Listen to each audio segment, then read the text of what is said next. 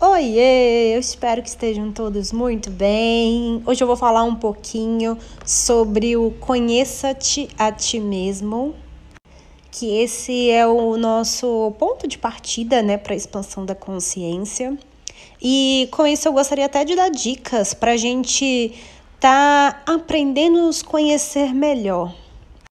Às vezes tem pessoas que têm uma dificuldade, né, para estar tá se autoconhecendo, e essa é uma dica que, que eu posso dar, que eu já percebi, que ela dá uma luz pra gente.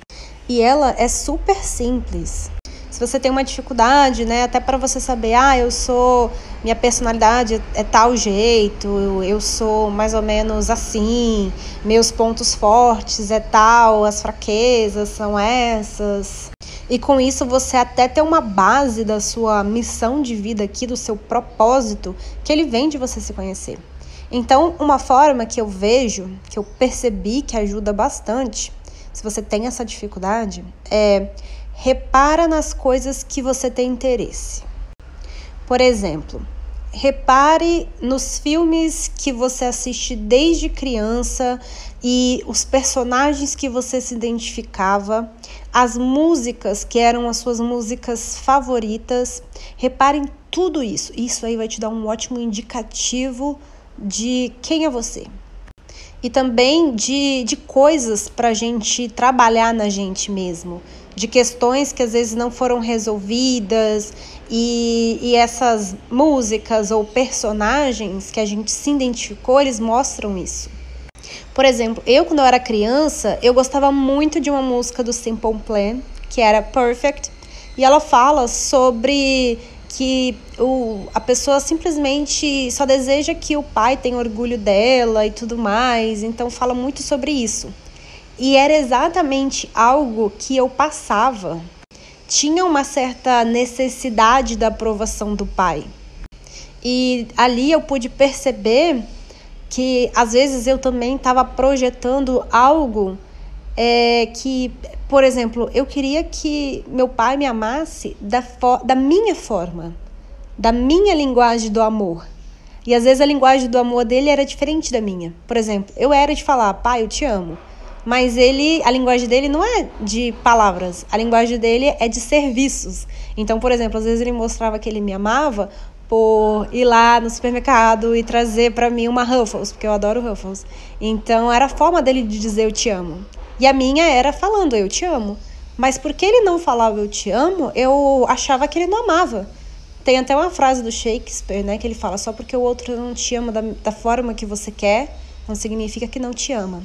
Então eu pude perceber isso pela música que eu amava ouvir ela, cara, desde a minha pré-adolescência. Então eu pude detectar isso e também personagens de séries que eu me identificava e aí eu pude notar ali um padrão. E isso é ótimo porque ele deu indicativo assim de coisas que eu podia estar tá olhando e podia estar melhorando porque eram coisas que acabavam empacando a minha vida, eram coisas que ainda não estavam resolvidas. Então, aquelas músicas ou aquelas, aqueles desenhos ou personagens que eu me identificava, eles eram como um, reflexo de mim mesma. E eles me deram dicas. Olha, isso aqui que você pode então escolher olhar e melhorar. Por exemplo, essa da aprovação do pai. Então eu vejo que essa é uma dica assim super simples, mas ela é super válida e ela é super incrível, porque tudo é um reflexo nosso. Basta a gente perceber, olhar para isso. O personagem que a gente se identifica de uma série, de um filme, diz muito da gente.